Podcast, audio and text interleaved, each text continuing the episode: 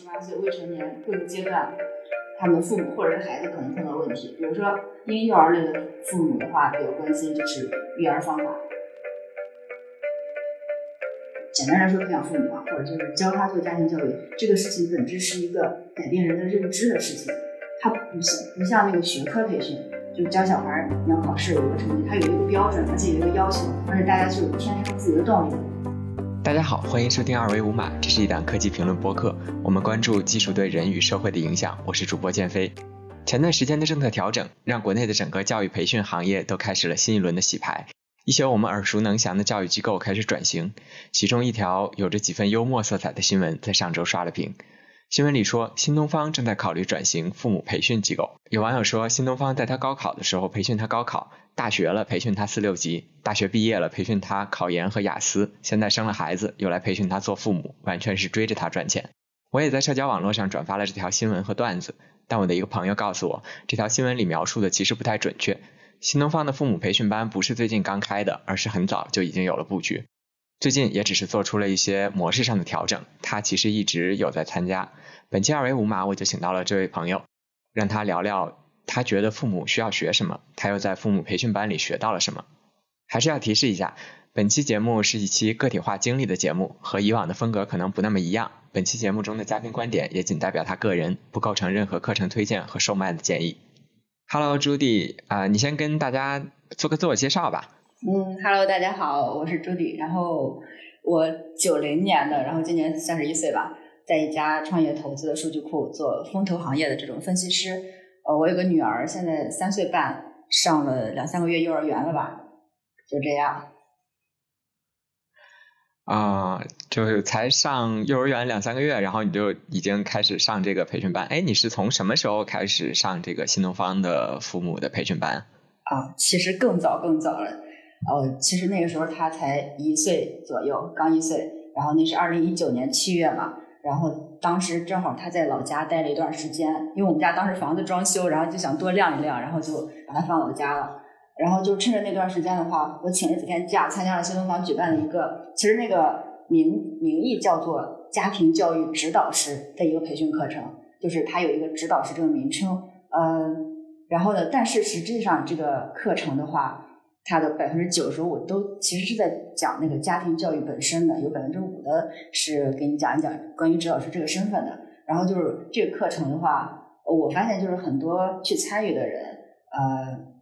就是想要做指导师的，其实并没有那么多。实际身份上有很多是公办学校的老师，然后他们就想了了解自己学生的心态，然后学习状态，然后怎么样让他更高效的学习这种目的。然后还有一些就是像我这样的纯粹的父母，然后就想学习一下家庭教育的知识。还有一些是做少儿培训的呃项目的，比如说他是开绘本馆的，他们也是想多了解一些孩子的心理。也就是说，其实你最开始去参加的时候，新东方这个课程还是一个。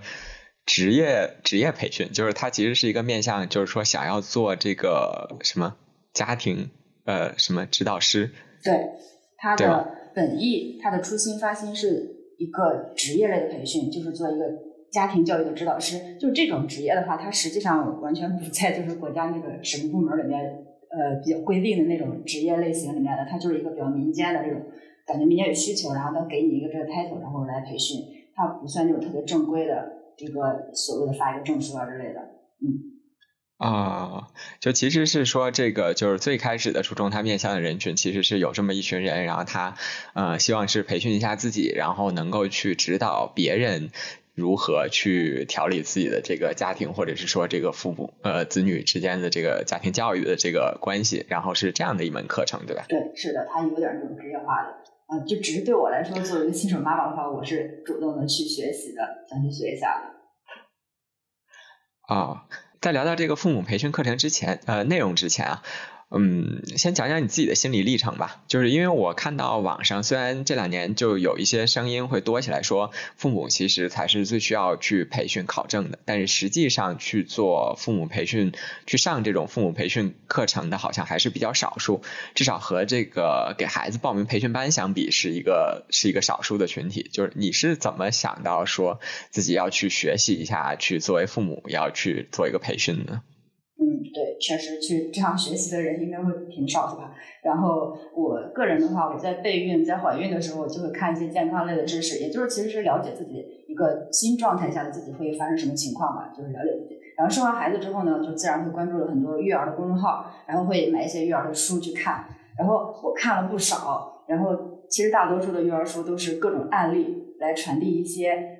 那些作者他的理念或者是说方法论的东西。看几本的话，就会觉得其实共性特别的大，呃，无非就是告诉父母怎么样应对孩子的某些行为，比如小孩撒谎怎么办，然后比如有个小孩不爱不爱学习，然后他就是爱看电视，一天要看好久，死缠烂打的那种，然后或者是在商场里面就是不给他买玩具，他就打滚这种，该怎么办？然后呃，就是大部分都是一种指南式的这种知识吧。呃，我就是自己是做这种商业分析的这种工作习惯，我是觉得我不想要这种指南式的知识。就仿佛你遇到一个问题，然后我再去找一个答案这样子。我是想找一点相对体系的，能够深入了解一下我的孩子，就是说儿童的这种呃心理发展变化的规律，甚至一些有点儿这种原理性的，就是说学术性的东西的话，我我的目标就是我想真的去了解我的孩子他自己的一个状况是什么，然后我我就觉得呃以后我如何跟他去相处，然后去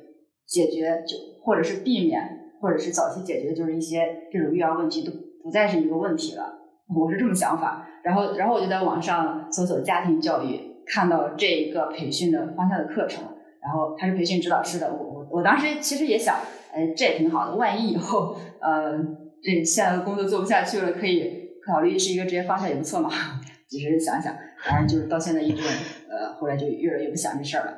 所以这个课程对我来说，就是作为妈妈的一个学习家庭教育。呃，具体这个课它是否真的有我想的那么的体系，那么的让我获得了呃很底层的东西的话，可以稍后再说。嗯。对，所以我之前还比较好奇啊，就是那个你本身是在金融行业工作嘛，然后你老公是在互联网大厂做程序员，就理论上来讲，你们两位的自学能力都非常强的。然后就所以你刚才也提到说，你其实从很早就是从刚刚怀孕开始就会有一些自学，所以所以其实到真正就是孩子已经降生了之后。这个自学自学就是呃纸面调研的这个部分已经结束了，是然后所以去报了个班，想要去做一下实地考察，是吗？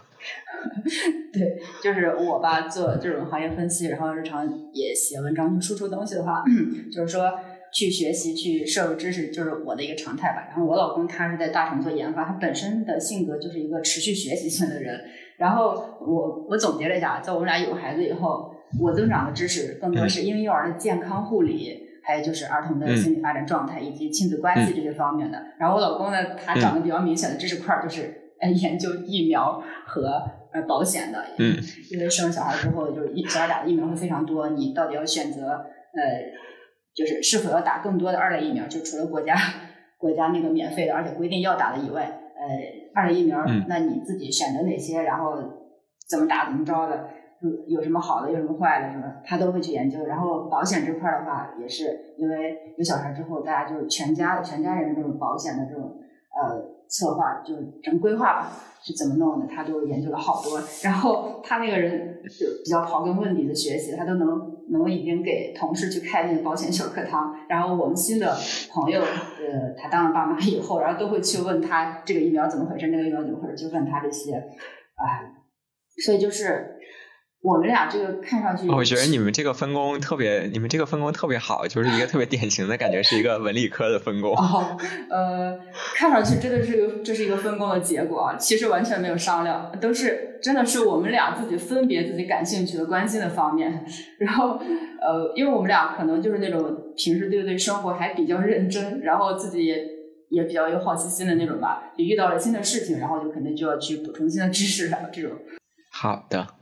嗯，那我们进入到下一个环节啊，就是还是聊回到这个新东方的这个课程本身，但是不要说的太像广告哈，毕竟新东方也没有给我们赞助。就你作为自己去参加这个课程相关课程培训的一个家长来说，嗯，能给我们客观描述一下你学的这个课程的课程体系嘛？就是他大概都教了什么，然后这样也可以满足一下之前呃大家看都看到了这条新闻之后的一个好奇心。嗯。我确实可以说一下，就像刚才我说的，这个课程是一个家庭教育指导师的课程，它的呃，它设置这个课程的初心是培训那个指导师，这个有点职业类型的。嗯，比如说从我实际体验来看呢，它确实百分之九十五都是讲这种家庭教育本身，百分之五可能涉及到指导师这个身份或者这个职业的。然后呃，再怎么讲的话，因为你要做指导师的话，毕竟首先就是得自己学明白家庭教育这事儿嘛。然后他的课的当时的形式就是四五天集中在一个酒店里面集训，连续上课。他会发两本新东方就是自己编的教材，可以自学。那个教材的话，基本上体系就是会讲儿童心理发展一些特别原理性的东西，呃，各种，然后会有一些实际的案例，然后嗯，会讲到家庭关系里面，肯定除了亲子关系以外的话，还有就是呃夫妻关系啊，就是。婆媳关系啊，然后各种类型的关系，这些还有一个教材，但是实实际上它的授课内容并不是跟着教材来的，它是请了几个不同的专家和老师来教授，就是每个老师的话，他会有一个不同的呃主题话题，就是算是一个连续的内部讲座吧。然后课程体系的话，其实我们上的课，比如说有老师会给你讲，呃，社会主义价值观下的家庭教育应该是怎么样，他会讲这一套。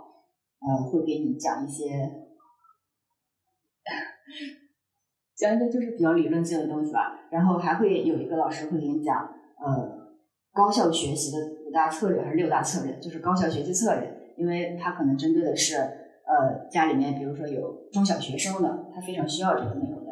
然后还会有老师会讲那个逆商，就是情商，就是就是逆商，就是抗打击性的这种这种东西啊。然后还会有老师就会从一些呃互互动的角度会讲一下，你引导你去思考这个事情。他可能我觉得就是引导式的，他就比如讲，呃，你设想你的孩子二十年以后，你觉得他应该是什么样子，然后再给你反过来讲一些这种观念性的东西吧，就就是这些，就是所以说 所以说他这个课程吧，说实话并没有。不是不如我想的那么的体系化啊，因为因为我可能我们做行业报告的，就是职业习惯习惯了，就把一个行业看什么东西的话，希望看的特别的完完整整、规规整整的时候，他那个课程没有那么体系，但是就是比较实操吧，感觉。嗯，也就是说，你其实是通过这个家庭教育指导师的这个课程培训，发现了新东方在教育这一块，其实就是在父母家庭教育这一块，其实很早就已经开始布局了，是吗？嗯，对，就是那天看到新闻的时候说新东方啊要做这种家庭教育了，就是首次尝试怎么着？嗯，他说他首次也对，但是呢，事实上，因为我上了这个指导师课的话，然后我就关注了他们新东方家庭教育研究中心这一块儿。我当时看那个新闻的感受就是，诶，新东方其实做这个真的很久了。呃，据我了解的，就是那个我那个指导师的课程，它主办方就是新东方家庭教育研究中心。然后这个研究中心其实是新东方在二零零八年就已经开始就是设置成立的。对他们，他们他们当时主要就是做每年从零八年开始做家庭教育高峰论坛。就是今年还没办，他一般都是十月左右办吧，我看那个日期。今年还没办，去年的话就已经第十三届了，一直在办。对他那个高峰论坛会请非常多的教育方面的学者大 V，然后呃儿童心理发发展各种方面的一些相关的人去探讨家庭教育这种话题。然后俞敏洪本人就是参与的还挺多的。对，嗯，我我后来看了一下，俞敏洪说就是当时搞这个呃家庭教育这个论坛，搞这个研究中心的话。其实是因为他们家生了孩子，然后呢，他在就是他们新东方培训的过程中接触很多孩子，发现很多孩子很多的问题，其实很难用一种方法论解决，都是要倒推的家庭教育。他就是孩子很小的时候，嗯，然后从家庭这个环境当中去养育他，怎么去正确的教育他，才能解决一些问题。就是说，小孩有时候长大了，他的叛逆啊，或者他不好学习，他注意力很集中性很差的话。其实其实现在就很难纠正了。就是就是你的感受其实是新东方好早就觉得只教孩子是不够的，老早就想来教家长。对，但是但是但是那个俞敏洪就说了，这个这一块一直是公益性质在做的，对，所以他都做了十几年了。他说呃，咱们很多人都不知道。然后我是看了一下，他他做了啥呢？就是他有出版各种书籍，呃，然后呢有在全国各地的学校做公益的家庭教育巡回演讲。我看他在一二三四线城市。都会有，我。他那个案例写的大部分都是三四线城市的。嗯，我其实我上学过程中没有接触过，不知道。但是呃，可能有一些学校的学生会有吧，就中学生、小学生什么的。呃，他在线上呢还会有一些内容，应该是这几年上线的。线上有一些给父母看的，可以解决解决某个具体问题的视频。之前也是公益和免费的，对吧？对对对，就是他一一直是秉持这种公益的性质的。嗯，这也是一个很奇怪的现象，就是呃，这个项目是公益和免费的时候，大家就都不看，然后 一旦要变成收费的，真正开始向父母卖了之后，就上了热搜。对，确实是这样的。嗯。对，我我看他那个新闻里，就是之前有管这个叫优质父母智慧馆，然后后来又呃后后来后来好像又因为讨论的比较多，然后他们又改成了这个家庭教育智慧馆，然后还大致说了一下他们那个课程体系，嗯，分为什么呃家庭教育、育儿方法、多商管理、习惯养成、高效学习五大方面，就是呃你之前参加的这个课程和这个课程，就是你从这个大面上看，这个体系是相似的吗？嗯，对，确实我感觉还挺像，真挺像的。呃，就是这事儿吧，就是新东方那个一开始新闻爆出来，直接就写了一个父母培训，就是新东方要搞父母培训，然后引发好多的调侃。然后，我当时都不理解，就是大家这个什么脑回路？可能是因为我我比较关注家庭教育吧。我其实看到这个第一反应就是。给父母做家庭教育这种培训呀，但是但是可能很多人看到这几个关键词，然后再结合新东方这种双减政双减这种教育政策下面，就是损失挺大的。然后新东方要培训父母了，然后再再结合以前新东方都是做学科培训的，然后就会觉得新东方要给父母补课，然后父母再教孩子。我觉得这个脑洞还挺大的，呃，对对对，所以其实。嗯，所以所以其实他这个父母就所谓给父母培训这个里面，其实也没有说就教教教你父母学语数外史地生，然后让你再去反过来，对对对，没有没有这样这个意思是吧？对，不可能。然后俞敏洪很快就在朋友圈里面做了说明，他就说我们不搞学父母学科培训，这个其实挺难的。你想想，咱们父父母就是三十多岁、四十岁，一没时间，二其实其实智商或者精力完全不如小小孩，这这太难了，就是。而且父母用不着这么卷了，把自己你去做的奥数题试试。是的，是的。可能早好，是的。对，如果要是 我，我觉得，我觉得他真的要做一个父母的学科教育培训的话，也没有多少父母愿意去上。天呐，太吓人了。嗯，对，实际上他就是做家庭教育嘛。呃，然后现在他又改成了这个家庭教育智慧馆，就是把跟什么优质父母呀、跟父母这词儿相关的，都是这关键都给。都给去掉了，就是优就是家庭教育智慧馆更明确了。然后设置这个课程体系的话，确实，呃，家庭教育育儿方法、多商管理、习惯养成和那个高效学习这五个方面，呃，确实跟我当时上那个指导师的课主线还挺像的。呃，我我觉得这个设置还可以，因为这个基本上覆盖了就是零到十八岁未成年各个阶段。他们的父母或者是孩子可能碰到问题，比如说婴幼儿类的父母的话，比较关心就是育儿方法。呃，你刚有一个孩子过来，你很你会有很多家长会有点懵，然后呢，会他他们还会关心这种小孩的习惯养成。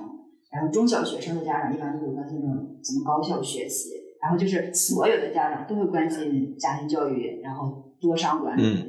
情商呀、什么抗压的逆商呀，什么什么各种各种管理。我我我觉得这个设置从实用上来说，我觉得还挺够的。嗯，但是对于我这种有点追求更体系的学习的话，那那肯定呃，考虑方向不一样吧。毕毕竟你要商业化的东西跟你要搞学术的完全确实不太一样。这个产品怎么打磨？我觉得对，所以所以这个所以这个课程，所以就是你之前参加的这个课程有帮助到你吗？所以你觉得？嗯。首先，这那个课吧，我是我是从头到尾那几天都没有没有打过瞌睡，也没走过神儿，这对我来说挺难得的。然后我我就呃，那就课程本身还是挺精彩的。对，而且是因为我喜欢，我就我确实很喜欢这个话题。就是即便是我没有小孩的话，呃，我本身确实还挺爱看这个。嗯，那课的话，首先我的感受是，这些老师这些老师讲的绝大部分的理念和那个观点啊。跟我都是一致的，就是他们经常讲到这个东西，没什么想法，几乎没有说那种就突破了我的观念的点。比如说那些老师会讲那个带孩子这事儿其实是父母本身的责任和义务。老人帮带，人家就是纯粹帮忙，真的你要这个要一定要理清楚。就是现在很多家庭现在或者年轻人不这么觉得，就觉得我婆婆给我带孩子就跟跟他有仇人，你知道吗？就把孩真真有这样就把孩子甩给老人了。对，就是这其实，在我的观念里就是这样子，带孩子是我的事儿，然后我的婆婆、我的妈妈或者就是我的就父母，他们愿意帮我，真的是情分，然后我也要尊重他们这这个付出什么的，呃。也绝对不，从来没有想过，哎，这是他孙子，他他有义务带着，我就没这么想过。然后老师他有一种观念的话，是因为我才才小，还没有接触到学习这块儿。因为很多家长不是说，呃，给孩子辅导作业特头疼，各种各样的嘛。然后老师就是说，学习或者是作业不会他是不会，应该就是老师本人的责任，家长不应该插手。是不是很震惊？我就这么觉得的。虽然我现在没孩子没到那个阶段，下一步是不是就是要引导你买新东方的孩子的课？好吧，嗯，人家都没说这。然后，呃，那老师就觉得吧，小孩一个小孩做作业的正常的场景是父母在看书或者在做饭或者在干家务，就是干自己的事儿，然后不要吵闹，就。就就行了，但是你不应该盯着他做，不应该去坐他旁边去辅导他去做状。我觉得咱小时候就这样吧，对，是不是？其实对，咱小时候就这样，很少有父母盯着写作业的。那父母盯着写作业，原本会的我都不会了。对，就是这样。然后呃，但是现在好像中小学生都不太是这样，就是父母还有挺多的，而且他也很依赖。他也很依赖父母，就经常我们看到那种短视频里面，或者是有一些家长发的那种朋友圈，你就会发现，现在小孩子就是一方面，其实我觉着父母盯着他写作业对他的影响不是特别好，然后另外一方面就是现在养成了这个习惯之后，如果要是父母不陪着他写作业，他又不愿意继续写下去的那种状态。然后，嗯，父母们好像又觉得，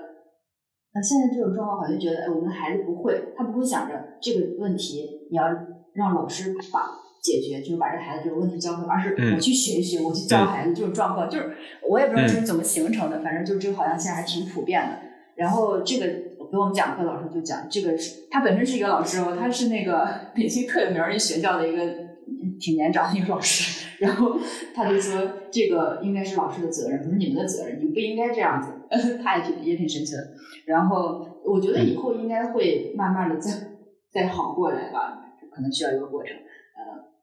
对他还他们还有一个观念，我我就说几个我比较印象深的啊，还有一个观念就是说学历教育吧，就是学历，比如你读了个硕硕士，然后读了博士什么的，这个就是世俗的成功，本质上并不代表什么。对于一个人来说，对于一个孩子他本身来说，本质上代表不多，没有那种。所以说，就很多父母会激娃，很多父母就就比较佛系一点，就觉得我的孩子他长成一个。就身心健康，然后有自己的能力，然后又活得阳光、自信、开朗，就就就很好，就不觉得我必须要上一个九八五怎么着的这种，是吧？呃，我我也这么觉得，就是我也这种说，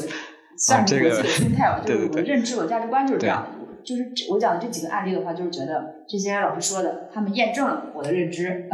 就这种感受。嗯，然后。哎，这说不定这个新东方下一步，他把这个课程推向 C 端之后，大量缺老师，你就可以去应聘了。好吧，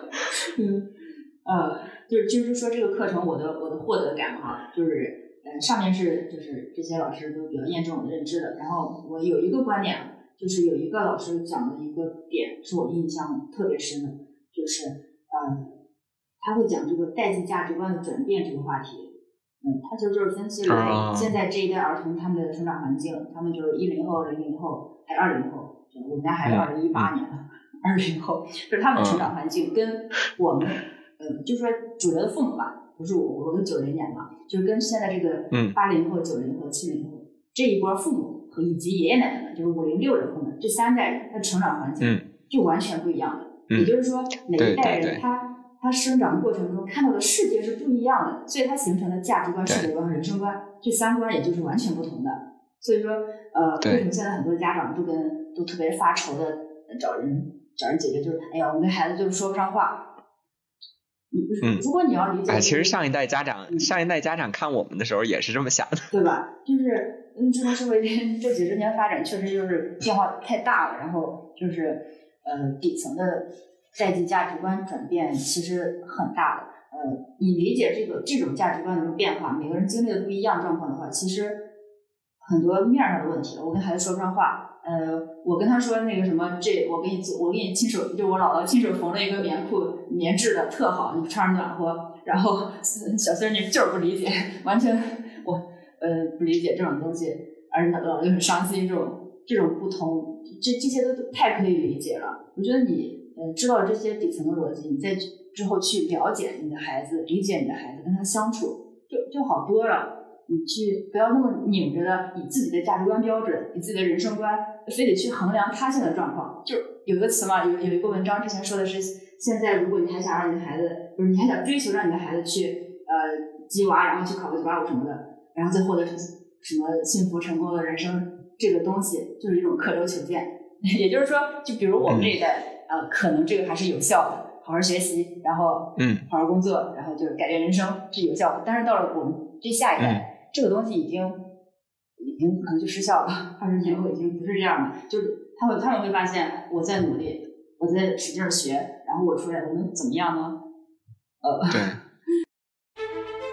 好消息，好消息！二维码建听友群了，为尽快回笼粉丝，所有主播上班摸鱼陪您聊。进群还能了解二维码最新活动动态及选题展望。进群请认准微信个人号“二维五码全拼”，二维五码全拼，马小二恭候您的到来。对每一个时代的父母都只能都只能呃受自己那个成长那个时代的视角的限制，其实是。嗯，对呀。对这个对，哎，这个课程里能够提到这一点，还是还是蛮不错的。那就是说，呃，你看你刚才提到了几个印象深刻的方面嘛，嗯，那就是这个课程如果他呃，就是当时你参加的时候，还是以一个职业 职业培训的这个这个形式去去去参与的，就是我们抛开新东方的这个课程，你觉着你理想中的一门这个对家长培训的课，就是家庭教育培训的课程的话，它应该还需要涵盖哪些方面呢？你觉得？好吧，我觉得。作为家长的话，就就先看一下我一路来，嗯，从我有孩子到现在三岁半，一路来学过哪些东西吧，都是我是觉得需要用的，比较实际的。就是首先，比如说我付费过的产品，一类是健康类的，就是因为婴儿在出生零到一岁的时候，他的婴儿期的时候，我面临的最多的问题是健康的问题，怎么护理他？所以就是包括一个叫崔玉涛，他是一个儿科医生，他创业做了一个呃项目叫育学园。嗯，嗯，他就是一个有线上 A A P P，然后线下的诊所门诊就是结合的，像医院，然后嗯，就是主要提供这些健康护理类的知识，因为他是儿科医生嘛，所以我会觉得他的内容会比较好一点。嗯，我当时买他的会员，嗯，嗯然后在他的产品上面还会去记录孩子的成长。尤其是他会提供一些每一个阶段孩子，比如说三个月的时候、六个月的状态是完全不一样，每个阶段的一个评测，各方面认知能力啊，然后大运动啊、精细动作呀，然后语言能力啊这些评测，然后我就会做一做产品化，这是健康类的。然后接小孩一岁半的时候，我还买过一个在线早教的课程，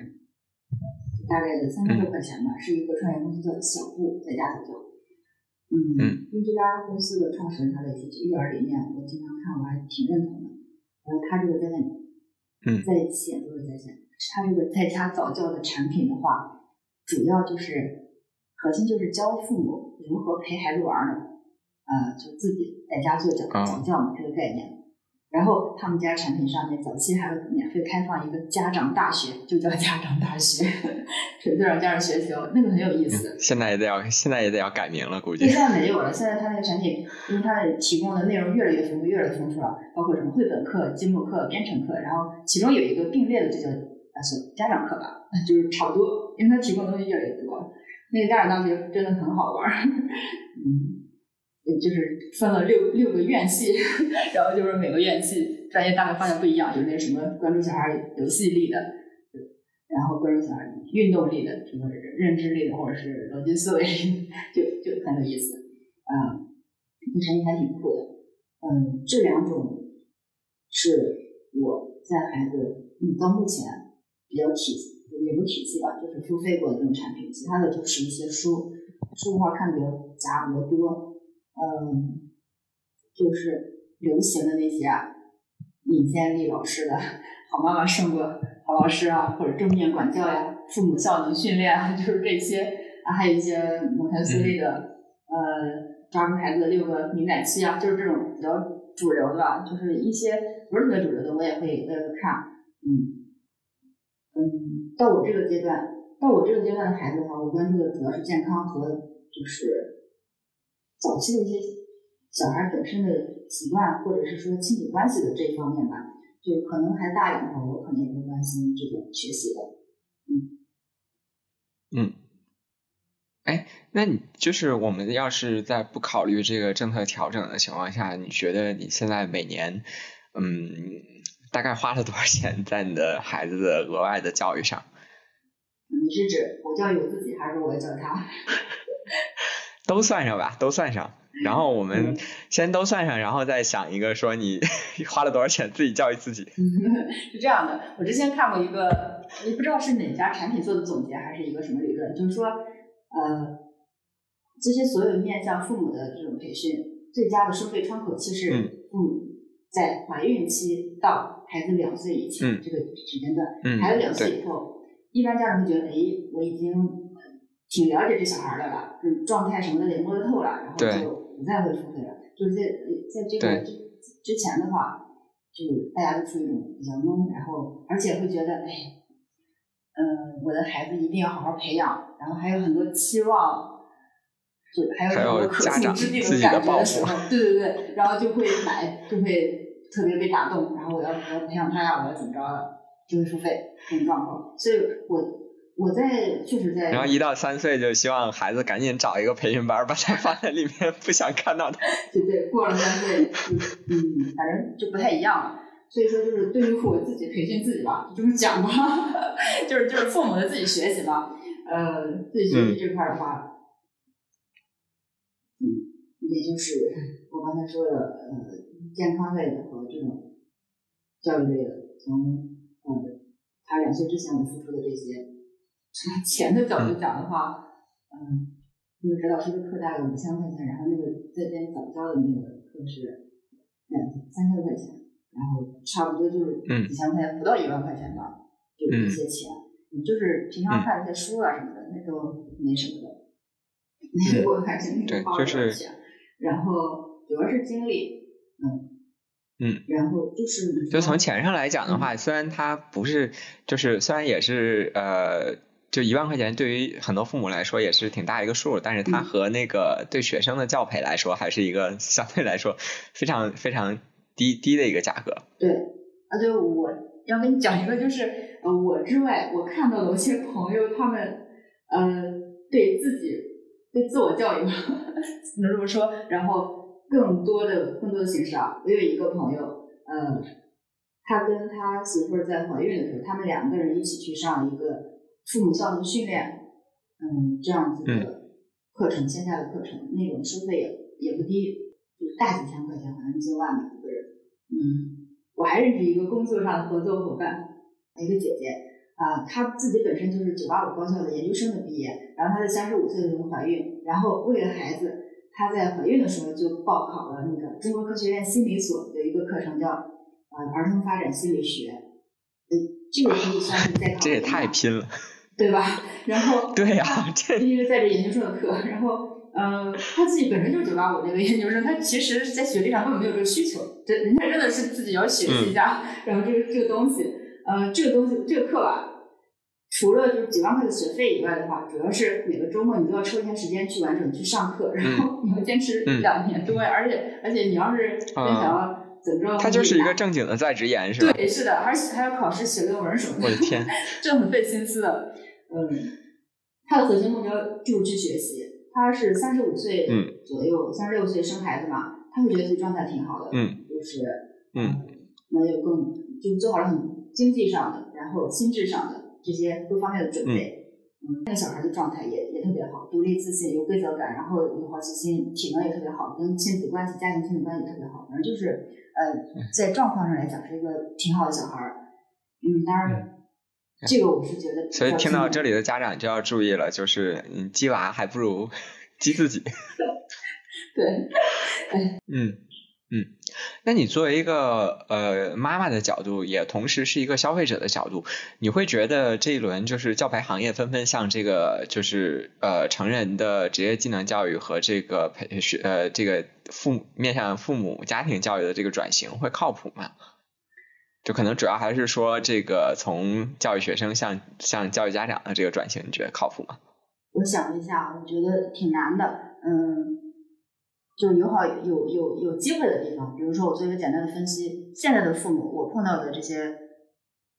九零后吧，或者八五后、九零后这样的父母，大部分都是学习型的，不管是从我们小区邻居沟沟通交流，还是说从我的同学朋友们生孩子交流，就是基本上都会买育儿类的书标配，都会看，然后都会看这些新的资讯观念什么的。嗯嗯，这是一个好的事情，而且这是就是家长有这样的认知，然后呢？另外就是孩子少了嘛，大家都想呃稍微精心一点，肯定都是愿意投入的，这是比较好的比较好的一个方向。但是我觉得这个事情终究本身是非常难的，因为你培养父母就是怎么讲，就简单来说培养父母吧，或者就是教他做家庭教育，这个事情本质是一个改变人的认知的事情，它不像不像那个学科培训。就教小孩儿，你要考试有个成绩，它有一个标准，而且有一个要求，而且大家就天生自己的动力的，就学习，然后就考高成绩就 OK 了。它也不像那种职业培训，比如说你你培养一个设计师，他也是有有标准的，是吧？然后有有验证的方式，但是对，大家的都就是前两者嘛，大家都有一个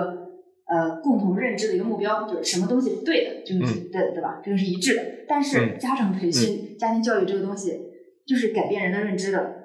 没有没有完全正确的东西，你怎么样去呃捋出一套你自己的课程体系，然后然后再试着去 影响更多人的认知，这个真的挺难的。比如说呃，我本身可能就是呃相相对比较开放，然后接触这些东西，呃，就本身比本身这么讲吧，我本身是一个比较相信现代医学这个这个方向的。那你现在给我讲这些。呃，课程理论什么的都是比较现代的思想，我就很容易接受，我觉得很好。但是，但是说真的，你要是碰到，比如说 极端一点，你要碰到一个信比较比较信中医的，我我不评断 中医好坏，就是只是说他是信中医的人，就是或者是说，嗯，思想比较传统一点点的家长，你别说啊，现在八五九零后就是看上去年轻，但是思想传统的人还很多的。尤其是你想把你这个业务推向更广广大的三四五线呃一线城市的时候，你你遇到的阻碍可能会更多一点。就是这种认知，他会觉得特别的冲突，他是否能接受？他是否觉得你这是错的？对，这这挺难的。呃，所以我觉得这事儿，这事儿是好的，这真的真的挺好，特别需要。我觉得我以后我以后真的也有可能考虑干这个的。我真觉得这事儿特别重要，特别需要。家庭里面，但是对，所以所以你刚才说的就是，其实，嗯，我们用 我们用你们投资圈的话术来说，就是其实，呃，家庭教育这一块和那个学科教育相比，还有包括技能培训相比，它其实不是一个标品，就是它的产出的结果，无论是从家长那一端的自己的感受来说，还是说他带把这个知识带回去之后，带到他的家庭里面，然后实际作用在他的孩子身上的这个反馈。都不一定能够和这个家庭教育的课程直接的产生联系，就是有可能就是你一切做的都对，然后但是这个孩子，嗯，他的成长过程中就是出现了一些问题。那有的很有的有的家庭可能他是不是就是啊，就父母也不怎么管，然后但是孩子就自己就很积极向上，然后他他出来的也很那个什么，就是从最终的结果上来说，其实他和这个我们家长自己。积了 积自己积的多少，其实没有特别直接明显的关联。嗯，嗯，就是还有就是鸡的方式不同，鸡的方式不同也是一个也是一个非标品的一个一个一个特征。就是就是说，有的家长会觉得对这个方向努力会更有效，有的家长觉得对那个方向努力会更有效。但是其实可能他们的孩子都呃都还成长的不错，或者是都都不太行。嗯，对。从再再从我的 工作习惯，就是这种商业分析的角度，我也想了一下这个事儿，就是他在呃产品形式上，比如他到底要办一个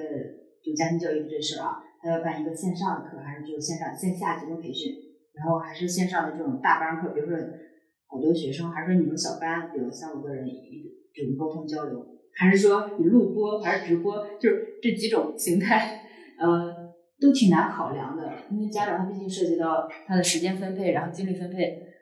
然后这样子的问题，呃，还有另外就是从价格设置上，你这个产品的价格设置它到底多少，你能够收到收回本儿，你你到底该你的盈利方式该怎么定，然后。家长到底能承受多少？他愿意报这个东西。比如说，你要是报，你要是定价稍微贵一点的话，那你的你的客户群体一下子缩缩减很多。你要是定价便宜一点的话，就确实很多，但是你面临的问题也挺多的，